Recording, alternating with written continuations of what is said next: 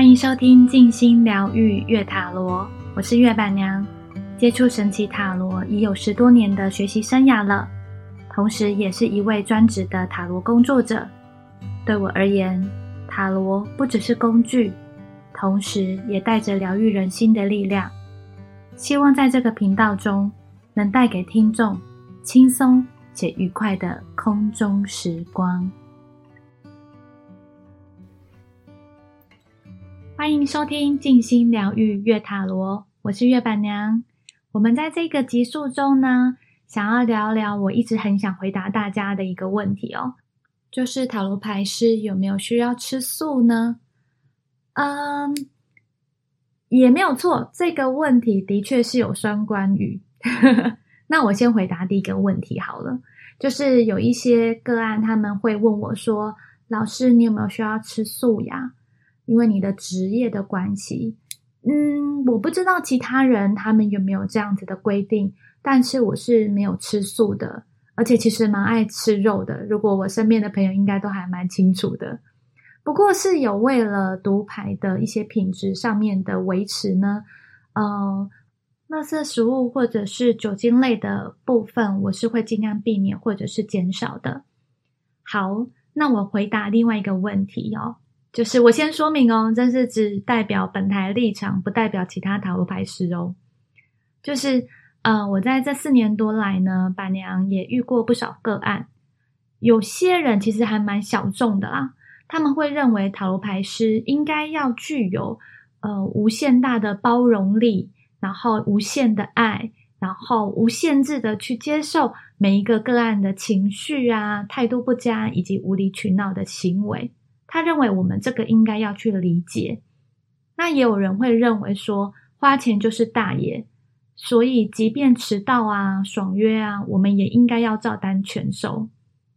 朋友啊，各位听众，你们听听看，阿内干爹，如果现在是服务业的人听到的话，白眼应该翻到天边去了吧？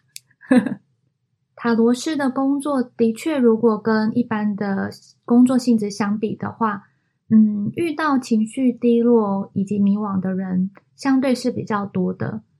而塔罗师的存在，也是希望能够带给对方一些指引和温暖，让他们在低潮的时候有力量、有方向，可以找到自己的出口。只是我认为，这样子的温度应该是要有量有度的。这样子才能够双方在各自的角色上不容易失衡，就像会变成嗯，只是习惯的依赖，或者是纯粹发泄情绪的关系。这样的关系是不是就有点失衡了呢？也失去了塔罗牌它真正存在的意义。另外，我认为如果你是真的很在乎自己的问题的话，也应该尊重每一个塔罗师的规定才是。对我来说。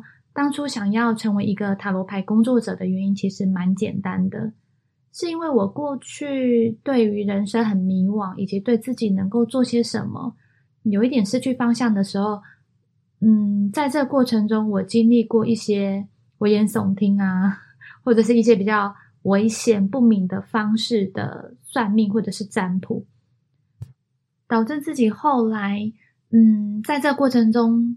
却发现自己越来越迷惘，以及越来越低落跟低潮。当然，也在这过程中，也越来越看不见自己的力量，然后以及对未来的方向。所以才会希望大家能够透过我一些过去的经验，以及在张文月老师那边所学习到的一些嗯较正确、安全的观念，来能够帮助大家有机会看见自己的力量，以及看见自己的问题跟盲点。我觉得这样子才有机会，以及更有勇气去破关。你们说是吗？好的，那这一集就在吃不吃素这个话题中告一段落喽。希望你们会喜欢。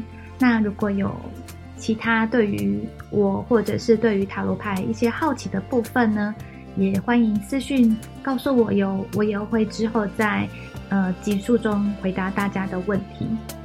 早安，午安，晚安，我们下次见，拜拜。